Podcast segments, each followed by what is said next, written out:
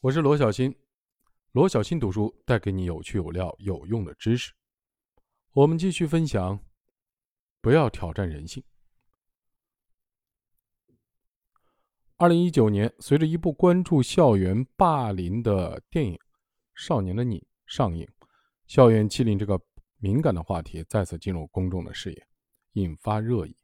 电影中，周冬丽饰演的女孩被孤立、被欺负，经历了绝望、无助和不甘，体验了迷失与疯狂，留给人极为深刻的印象。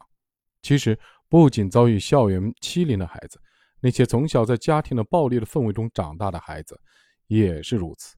他们心中有一道深深的伤疤，时不时的就会感到疼痛。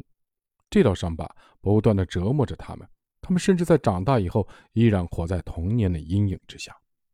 我曾经见过一个被欺凌过的男孩，他沉默寡言，眼睛总是向下看，头也一直低着，经常嘟哝着什么，但听不清楚。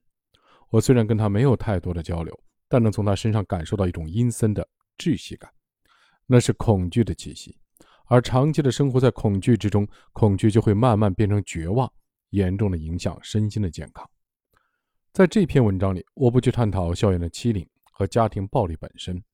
我想把目光放回那些心灵受到严重伤害的受害者的身上，关注一下他们共同的情绪——恐惧。最早用科学实验的方法来研究恐惧情绪的是备受争议的美国心理学家约翰·华生，他是行为主义心理学的开创者，也是广告心理学的大师。华生于1878年在美国南卡罗来纳州的格林威尔出生。华生小时候非常聪明，争强好胜，独立。自我不服从老师的管教。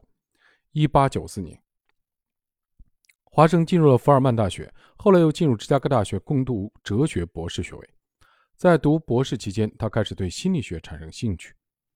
一九零八年，华生留在芝加哥大学当讲师。他在芝加哥大学做了大量的动物行为实验，成果丰硕。后来，华生获得了霍普金斯大学正式教授的职位，并在霍普金斯大学开始一系列极具争议的儿童行为实验。逐渐建立起他的行为主义的心理学系统的理论体系。华生年仅三十八岁就被选为美国心理学会主席，走上了人生巅峰。而就在此时，就像很多成功人士一样，华生出轨了，对象是跟他一起做实验的女助手。由于此事影响很大，华生被迫辞去了霍普金斯大学的职务，中断了学术生涯。